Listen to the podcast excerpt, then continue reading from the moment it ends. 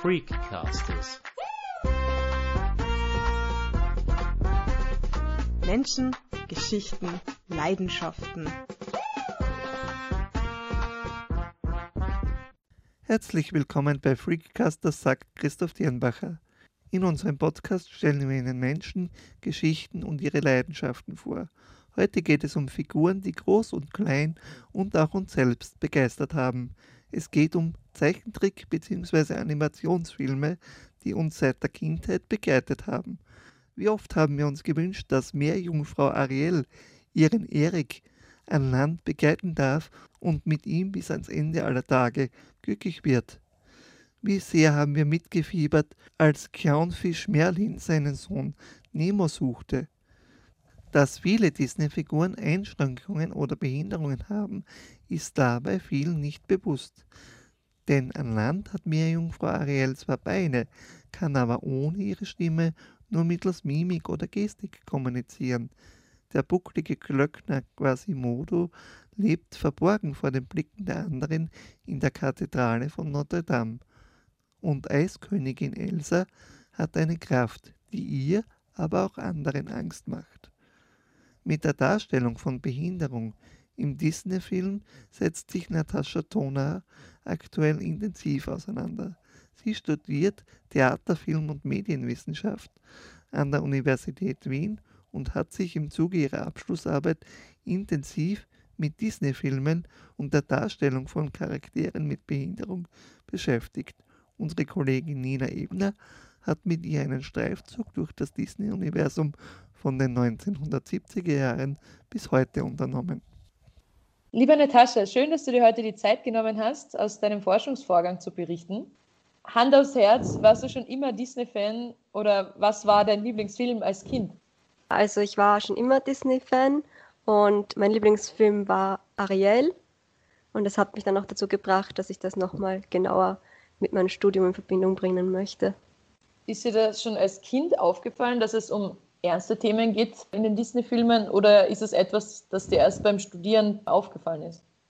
Als Kind ist mir da gar nichts aufgefallen. Ich fand das immer eine sehr schöne Erzählung und es hat immer sehr viel Freude gemacht, da mitzusingen und mitzuleben und eine Prinzessin zu sein, sozusagen. Den kritischen Blick habe ich dann erst übers Studium entwickelt. Was ist jetzt dieser kritische Blick? Also was ist das Ziel der Masterarbeit? Also ich setze mich mit der Disability-Darstellung in Disney-Animationsfilmen auseinander. Das heißt, ich sehe mir die Disney-Figuren an und schaue, inwiefern wird da mit Disability umgegangen, welche Darstellungsweisen werden da verwendet und welche Themen oder Ideologien und Herangehensweisen werden da dann durch vermittelt. Was fasst du unter Disability? Sind das körperliche Behinderungen oder was nimmst du in den Begriff mit auf? Also für mich bedeutet Disability nicht nur die Beeinträchtigung einer Person, sondern auch ähm, die systematische Benachteiligung und Ausgrenzung durch die Gesellschaft. Das heißt, inwiefern die Gesellschaft da beteiligt ist und da Marginalisierungen schafft. Warum hast du dich dann konkret für dieses Thema, für diese Themenstellung entschieden? Also das war ganz interessant. Ich habe letztes Jahr einen Kurs auf der Uni besucht, wo es zum Thema Disability ging. Und da ist mir aufgefallen, dass da eigentlich ein sehr unreflektierter Umgang mit Unterhaltungsmedien herrscht. Dass da wenig reflektiert wird, welche Botschaften da indirekt vermittelt werden. Da ich halt auch Disney-Fan bin, habe ich mir gedacht, okay, wie sieht das dann eigentlich bei den Disney-Filmen aus? Wie wird da mit Disability umgegangen? Und dann habe ich mich auch mit Freundinnen und Freunden unterhalten und habe festgestellt, dass da eigentlich überhaupt nicht reflektiert wird darüber und dass da sich überhaupt keine Gedanken gemacht werden, dass einem beim ersten Mal überhaupt nicht einfällt, welche Figur da in irgendeiner Weise disabled ist. Das heißt, du hast schon im Gespräch mit deinen Freundinnen diesen Austausch dann gesucht und ihr habt dann schon festgestellt, dass es da sehr wohl Anknüpfungspunkte gibt. Ja, genau. Zunächst haben wir eben mal festgestellt, dass es gar nicht so leicht ist, dass da mal eine Figur einem in den Sinn kommt. Klar, der Glöckner von Notre Dame, das geht ganz schnell, aber dass zum Beispiel auch Nemo oder Elsa von Frozen als disabled gesehen werden kann, das war uns eigentlich nicht so bewusst und kam dann eigentlich erst durch die kritische Reflexion, dann auch durch mein Studium und meinen Zugang auf. Du hast es ja schon vielen Beispiele genannt. Wie hast du die Filmauswahl getroffen? An welchen Filmen arbeitest du jetzt? Und wie waren so grundsätzlich mal die Recherche-Steps, bis du quasi an dem Punkt stehst, dass du Figurenanalysen machen kannst?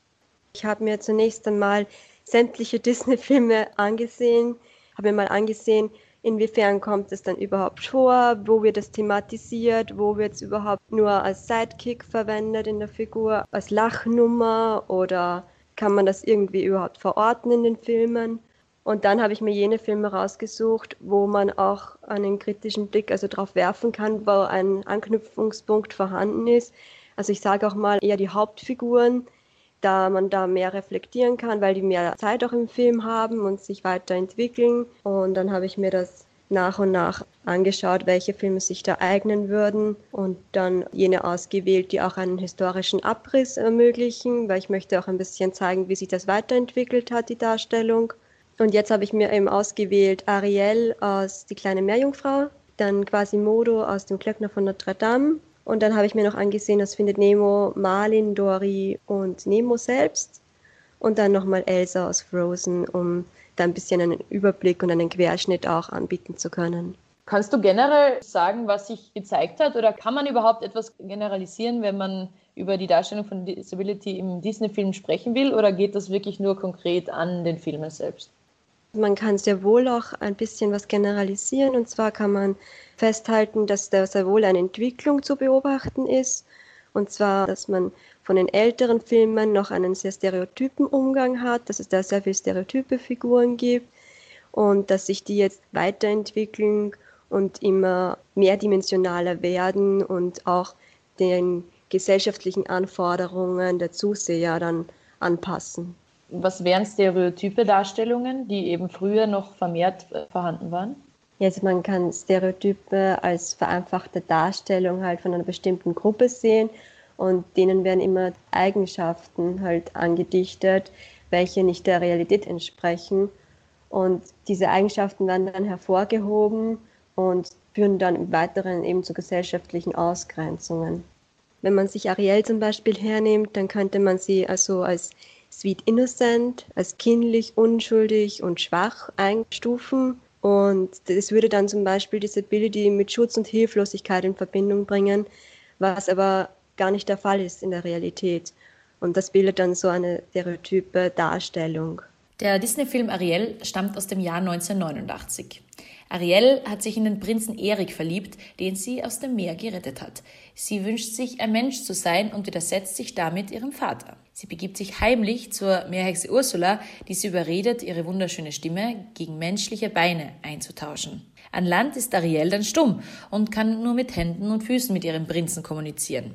Trotz Unterstützung ihrer Freunde, des Doktorfisches Fabius und der Krabbe Sebastian, kann sie nur bedingt für sich gewinnen.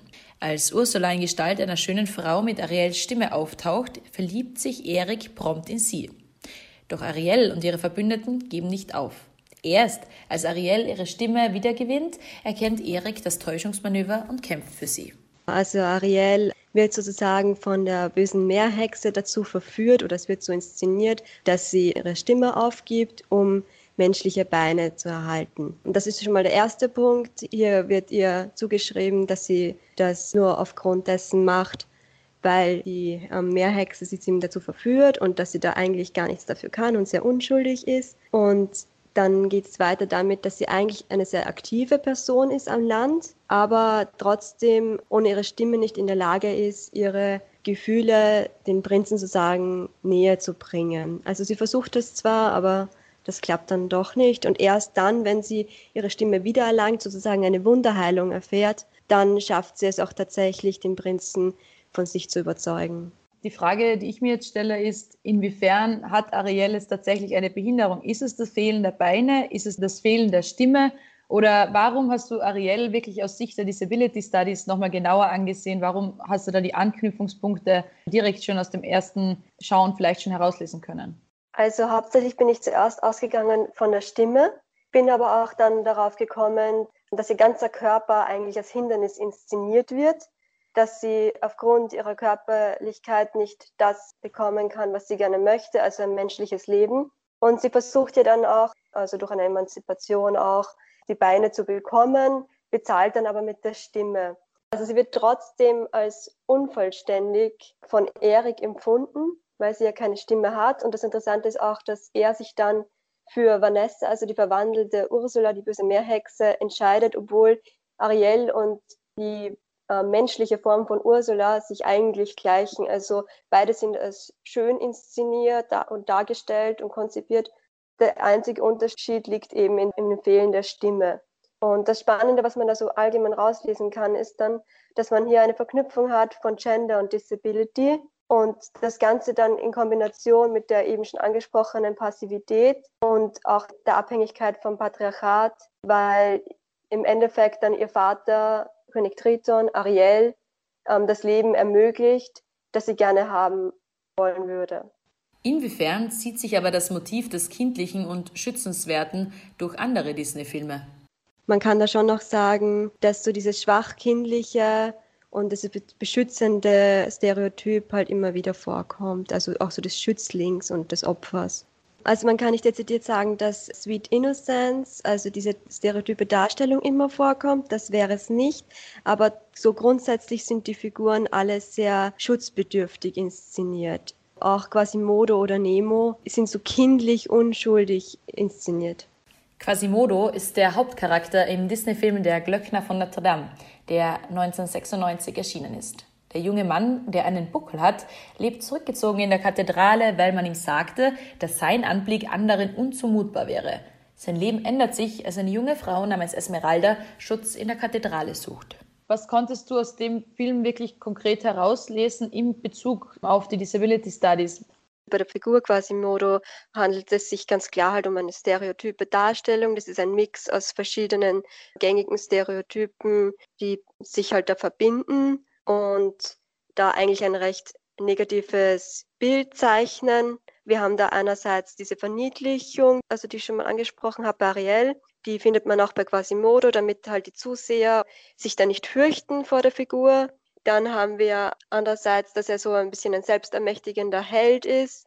Die körperliche Behinderung vor allem wird ausgeglichen durch die enorme Stärke oder auch durch die Fähigkeit, dass er ähm, besonders gut klettern kann und ermöglicht dann halt auch die Rettung von Esmeralda und wird aber teilweise dann auch als Monster gekennzeichnet durch diverse Aussagen von seinem Ziehvater. Das ist etwas oder jemand, der zu isolieren wäre. Das kann man zum Beispiel in der Szene sehen, wo Quasimodo ähm, zum König der Narren gekrönt wird und dann die Stimmung tatsächlich halt von einer sehr ausgelassenen, fröhlichen Stimmung kippt in man könnte schon sagen, Panik zur Schaustellung. Er wird da gefesselt und geknebelt und das Ganze müsste man nicht so ansprechen und nicht so visualisieren, wie es gemacht worden ist. Aber es wird halt trotzdem gemacht, damit halt der Zuseher sozusagen eine, eine innere Befriedigung erfährt. Indem man das Andersartige quasi kennzeichnet und auf Distanz hält? Ja, genau. Und am Ende ähm, verlässt er ja quasi die Kathedrale, kommt zwar nicht mit der Frau zusammen, die er liebt, aber muss, also kann sein Gefängnis äh, quasi ja verlassen. Ist das dann eine, eine positive Entwicklung oder wie würdest du das werten? Also ich würde da nicht ganz zustimmen, dass er die komplett verlässt. Er könnte ja eigentlich die ganze Zeit raus und es liegt eher an ihm selbst und an seinem sozialen Umfeld, dass er das nicht tut. Nach dieser ganzen Geschichte, die da präsentiert wird, geht er dann zwar raus und wird auch so von der allgemeinen Bevölkerung akzeptiert, aber er wohnt trotzdem weiterhin in der Kathedrale. Das kann man auch daraus sehen, dass im zweiten Teil der Glöckner von Notre Dame 2 er tatsächlich dort weiterhin haust, obwohl es keinen Grund jetzt dafür gibt. Also wird weiterhin als zu isolieren betrachtet. Mhm. War das einer der frühen Filme, wo es tatsächlich um Disability zentral gegangen ist?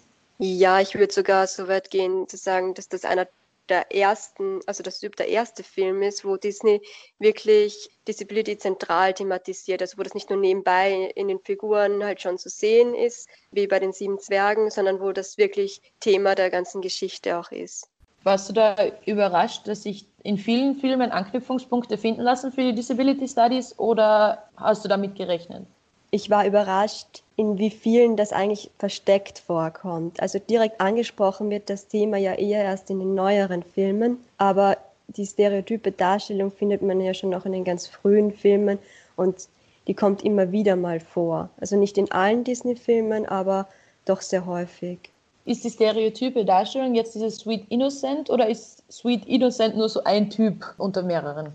Also das ist ein Typ unter mehreren ähm, stereotypen Darstellungen. Es gibt dann auch noch den Schützling oder das Opfer oder auch Eternal Child könnte man auch noch sagen, das ewige Kind. Also da gibt es sehr viele verschiedene und das ist eine sehr große Bandbreite und jeder bedient dann auch an stereotype Zuschreibungen, Eigenschaftszuschreibungen, die dann irgendwie Disability mit negativen Aspekten verbindet, die aber gar nicht der Realität entsprechen. Bei welchen älteren Filmen war das dann noch der Fall, die du jetzt vielleicht nicht analysierst? Ganz klassisch ist es vor allem in den ganz alten Filmen, da findet man das sofort, zum Beispiel in Schneewittchen und die sieben Zwerge. Das war ja der erste Film von Disney, in, also Langfilm. Und der wurde ja schon 1937 veröffentlicht und da hat man sofort die stereotype Darstellung bei den sieben Zwergen. Also das ist ganz offensichtlich und die werden dann zum Beispiel verwendet, um Lacher zu erzeugen. Also die Körpergröße wird verwendet, um Lacher zu erzeugen, oder gibt es da noch andere Punkte, wo man da kritisieren könnte? Ja, nicht nur die Körpergröße, sondern auch die körperliche Ausformung der Zwerge oder auch die, die geistige Kompetenz des siebten Zwergs, Dobby, da sagt auch schon der Name alles aus, wird da halt schon verwendet, um einfach nur Komik zu erzeugen darüber, dass dieser Zwerg anders ist als alle anderen. Das sind jetzt ältere Filme, die du als Beispiele nennst. Inwiefern kann man der diese Entwicklung sehen, die du ja auch schon angesprochen hast, dass es in neueren Filmen eben anders verhandelt wird? Das beste Beispiel dafür ist Elsa. Sie entspricht eigentlich keinen gängigen Stereotypen mehr. Sie bricht eigentlich mit den Stereotypen, angefangen bei dem, dass sie als monströser Bösewicht eigentlich ähm, konzipiert war, so wie es auch von Hans Christian Andersen in den Märchen in der Vorlage war. Und das ist sie zum Beispiel schon gar nicht mehr, sondern sie wird mehr als Teenagerin, die mit ihrer Fähigkeit und mit dem Umgang der Gesellschaft zu kämpfen hat, inszeniert. Also es wird da mehr darauf eingegangen, inwiefern die Gesellschaft daran beteiligt ist, dass sie ausgegrenzt wird und dass sie Benachteiligungen erfährt. Die Eiskönigin, völlig unverfroren, kam 2013 in die österreichischen Kinos. Der Film, der auch unter dem englischen Originaltitel Frozen bekannt ist, ist Disneys zweiterfolgreichster Film. Die Fortsetzung Die Eiskönigin 2 konnte das sogar noch toppen und führt das Ranking an.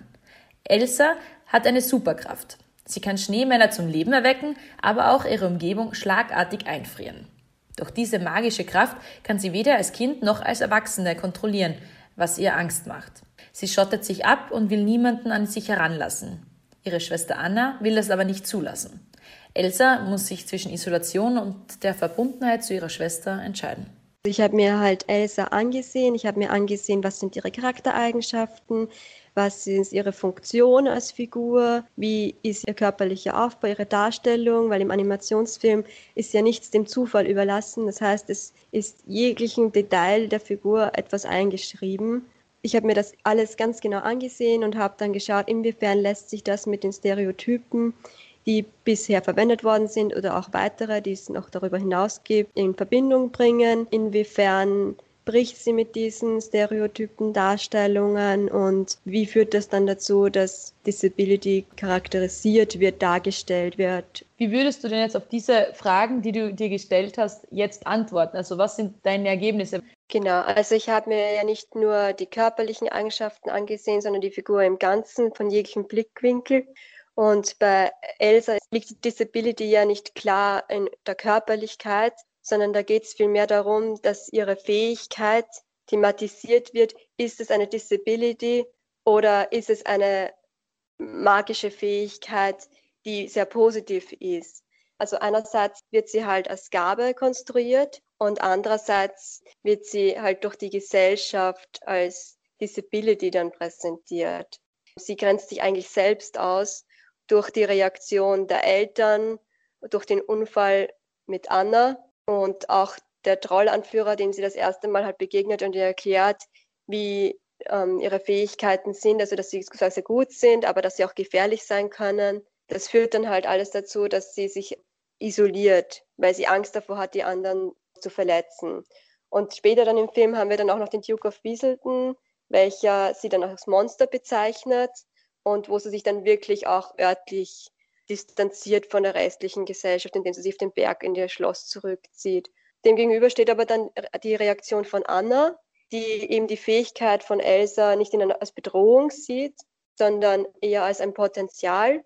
Gerade weil wir vorher ja schon kurz Quasimodo angesprochen haben, ergeben sich da doch Parallelen. Ja, genau. Also das ist, bei Quasimodo wurde das halt nicht so dezidiert angesprochen, dass die Gesellschaft auch daran beteiligt ist an der Disability-Konstruktion. Bei Elsa wird es dann halt tatsächlich auch angesprochen und deswegen bin ich auch der Meinung, dass mit Elsa ein Schritt in die richtige Richtung gegangen wurde. Und das Spannende darüber hinaus ist, dass Disney damit erfolgreich ist, weil eigentlich wird uns sozusagen durch den Film auch indirekt vermittelt, wie wir in unserer Gesellschaft mit Disability umgehen, also dass unser Verhalten reflektierter sein sollte. Und ich denke, das ist halt ein sehr schöner Mittelweg, den Disney da gewählt hat. Einerseits, dass der Erfolg halt aufrecht bleibt der Filme, weil sie auch finanziell erfolgreich sein wollen. Und andererseits aber schon eben im Kinderfilmen den Anstoß zeigen oder bieten, dass man da ähm, über den Umgang reflektieren kann und sollte. War dir von Anfang an klar, dass du deinen Fokus direkt auf das Disney-Universum legen wirst oder hat sich das einfach dann ergeben, dass speziell in den Disney-Filmen sich viel analysieren lässt? Nein, also ich habe meinen Fokus direkt auf Disney gelegt und zwar aus dem Grund, dass das eine sehr große Company ist, die eine sehr große Reichweite hat und auch schon über Jahrzehnte am Animations Filmmarkt sozusagen das Krönchen besitzt, also eine sehr große Macht besitzt, Aussagen weiterzugeben. Das ist die größte Reichweite und da kann man wahrscheinlich auch am meisten dann über den historischen Abriss ganz gut herausfinden. Würdest du sagen, dass es in den modernen Animationsfilmen, also so wie Elsa, die du schon angesprochen hast, also wirklich so aus den letzten fünf Jahren, auch durch die technischen Möglichkeiten zu ganz anderen Umsetzungsmechanismen kommt? Also wird Disability auch jetzt anders vermittelt, weil es technisch anders möglich ist, oder ist das eine rein ideologische Entscheidung? Das ist eine gute Frage, aber ich denke mal, dass die Technik an der Konzeption der Figur zwar beteiligt ist, aber die Ideen, die hinter der Figur stehen und die Botschaften, die sie vermitteln möchte, ähm, hauptsächlich aus dem Gedankengut der Erschaffer der Figuren stammt. Und dass zwar die neue Technik andere Möglichkeiten bietet, das umzusetzen, aber nicht ausschlaggebend ist dafür. Du sprichst ja auch in der Arbeit von der sozialen Funktion der Darstellung von Disability. Was meinst du damit genau? Dass die Darstellung von Disability bzw. der Figuren im Gesamten dann auch gesellschaftlich relevant ist, insofern, dass es Handlungsweisen weitergibt und somit auch die, die Realität mit beeinflusst und gestaltet. Wenn jetzt eine stereotype Darstellung gezeigt wird, dann gibt man das ja gerade im Animationsfilm bei Disney schon den Jüngsten mit, also den Kindern. Und die übernehmen natürlich dann auch diese Handlungsweisen indirekt und spielen das dann nach. Und das kommt dann in ihren Wertekanon. Und das führt sich dann so weiter bis ins Erwachsenenalter. Und ich denke, wenn die Figuren inklusiv gestaltet sind von Anfang an, dass das dann auch eine Auswirkung auf unsere Gesellschaft haben könnte im positiven Sinne. Wie könnte man Figuren inklusiv gestalten, wenn du das jetzt schon so aufbringst?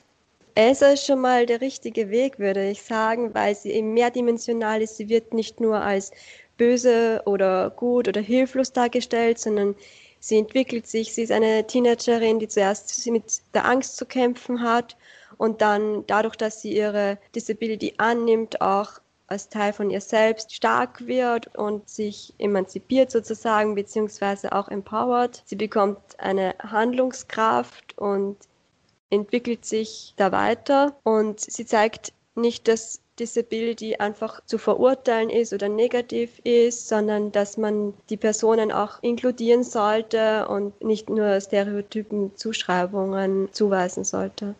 Das wäre dann deiner Meinung nach schon ein starker Unterschied zu der Beschreibung von Ariel, die du vorher schon geliefert hast?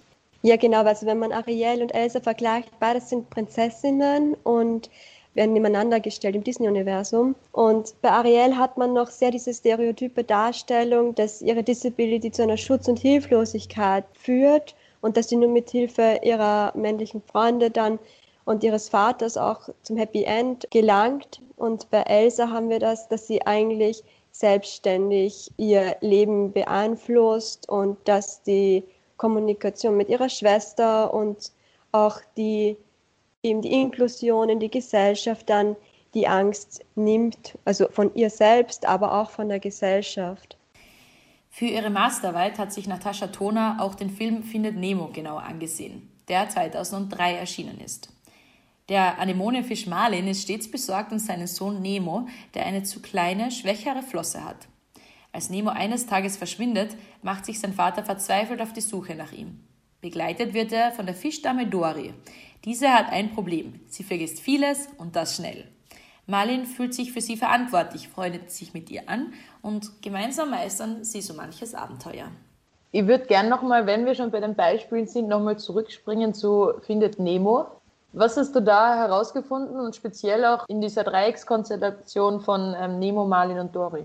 Bei Findet Nemo, das ist ganz spannend, weil es eigentlich einer der ersten neueren Filme ist, die Disability auch direkt thematisieren. Und interessant ist da, also obwohl das ein sehr inklusiver Zugang angestrebt wurde, dass man da trotzdem noch Stereotypen verorten kann. Nemo wird immer noch als Schützling oder Opfer dargestellt, indem er eben von Marlin immer zugewiesen bekommt, dass er nicht so gut schwimmen kann wie alle anderen aufgrund seiner kleinen Flosse. Und er wird halt als schwach charakterisiert. Und gleichzeitig versucht halt der Film zu zeigen, dass die Figur selbst, also Nemo selbst, damit brechen möchte und seinem Vater zeigen möchte, dass das nicht der Fall ist, was eine positive Message ist an die Zuseher. Andererseits haben wir Dory, welche als Eternal Child könnte man sie bezeichnen, als ewiges Kind, welches, also sie ist erwachsen, aber wird trotzdem behandelt wie ein Kind. Und da gibt es für mich auch eine ganz klare Schlüsselszene, die zeigt, dass Nemo zwar, also findet Nemo inklusiv sein möchte, es aber noch nicht ganz schafft. Und zwar trifft Dory mit Marlin gemeinsam in der Tiefsee einen Tiefseefisch und kurze Zeit ist einfach ein Black und Dory weiß jetzt nicht, ähm, wer sie da berührt hat. Und Marlin nutzt aber die Situation aus und sagt, er sei ihr Gewissen. Und Dory denkt, sie spricht mit ihrem Gewissen, aber es ist Marlin. Das erzeugt natürlich eine enorme Komik und ist in der Situation sehr witzig, aber zeigt halt auch, wie Disability dazu ausgenutzt wird, wieder Lacher zu erzeugen. Du würdest schon sagen, dass man Veränderungen, positive Veränderungen auch wahrnehmen kann in der Darstellung von Disability im Film? Oder ist es jetzt Zufall und könnte jetzt wieder in die ganz andere Richtung ausschwanken? Ich denke, das lässt sich ganz gut in den letzten 20 bis 30 Jahren ähm, zeigen, dass da eine Entwicklung stattgefunden hat an den Filmen, aber auch vor allem an den gesellschaftlichen, an der gesellschaftlichen Relevanz. Also wenn man sich so ganz allgemein mit dem Thema befasst, merkt man, dass in den letzten paar Jahrzehnten einiges weitergegangen ist. Würdest du jetzt sagen, dass es zu mehr Bewusstsein für das Thema in der Gesellschaft schon gekommen ist? Oder fehlt es dann noch immer an allen Ecken und Enden? Also ich sage mal, es ist, ein, ist der richtige Weg schon mal eingeschlagen, aber das Ziel ist noch weit entfernt. Man sieht schon, dass die richtige Tendenz vorhanden ist und dass auch Disability langsam Einzug findet in Unterhaltungsmedien und vor allem auch ein reflektierter Umgang damit einen Einzug findet. Aber von einer inklusiven Gesellschaft sind wir noch weit entfernt. Welche Entwicklungen würdest du dir für die filmische Darstellung von Disability wünschen? Also Elsa siehst du als, als richtigen Schritt in die richtige Richtung, aber gibt es da noch andere Ansätze? Oder was darf es eigentlich nicht mehr geben? Ganz klar nicht mehr geben sollte es stereotype Darstellungen.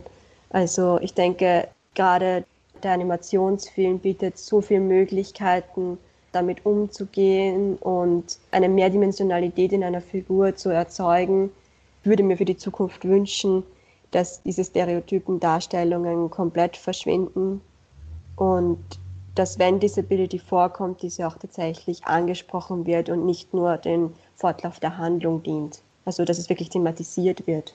Im Laufe deiner Forschung haben sich da gewisse Annahmen auch nicht bestätigt, also wo du dir beim ersten Mal schauen gedacht hättest, das ist wirklich äh, etwas Außergewöhnliches, da musst du dem weiter nachgehen, das könnte etwas aussagen. Und im Endeffekt hat sich das dann nicht bestätigt oder warst du an manchen Stellen auch überrascht, dass es sich bestätigt hat? Ich war überrascht davon, dass Ariel tatsächlich auch eine so negative Botschaft mitsendet, also in Bezug eben auf Disability. Und war dann doch auch davon überrascht, dass in Findet Nemo, obwohl da so ein inklusiver Zugang vermittelt wird oder auch in den Making-ofs vermittelt wird, dass da tatsächlich noch Stereotypen dann vorkommen. Wenn du jetzt die Arbeit zu einer Doktorarbeit machen könntest oder noch viel länger weiter forschen und arbeiten würdest, wo würdest du noch ansetzen? Also was ist bisher vielleicht noch zu kurz gekommen? Ja, wenn ich das ausbauen könnte zu einer Doktorarbeit, dann würde ich noch mehr auf Intersektionalität gehen, indem ich schaue, wie verschränkt sich das tatsächlich auch mit Feminismus oder Rassismus und anderen marginalisierten Gruppen. Inwiefern kann man da noch weitere Erkenntnis gewinnen in dieser Verschränkung? Schön, dass du das für, für uns jetzt auch so anschaulich zusammenfassen konntest. Viel Erfolg bei deinem Uni-Abschluss und vielen Dank für das Gespräch. Danke auch. Sowohl die literarischen Vorlagen von Hans Christian Andersen bis Victor Hugo als auch die darauf basierenden Disney-Filme zeigen Behinderung meist klischeebehaftet als Defizit. Dabei sollte aber nicht übersehen werden, dass Märchen und Erzählungen meist auch den damaligen Zeitgeist und das Gesellschaftsbild vergangener Tage widerspiegeln. Mit dem selbstbestimmten Lebengedanken heutiger Tage oder anderen emanzipatorischen Bewegungen hat dies meist nur wenig gemein. Der Fokus liegt hier eindeutig auf Unterhaltung. Das war Freakcasters für heute. Wenn Ihnen diese Folge gefallen hat, so erzählen Sie es bitte Ihren Freunden, Familien und Bekannten. Wir würden uns freuen. Unsere Folgen gibt es übrigens auch auf freakcasters.simplecast.com zu hören. Mehr Informationen zu Menschen, ihren Geschichten und ihren Leidenschaften erfahren Sie auch auf der Facebook-Seite von Freakcasters und unserem Instagram-Account.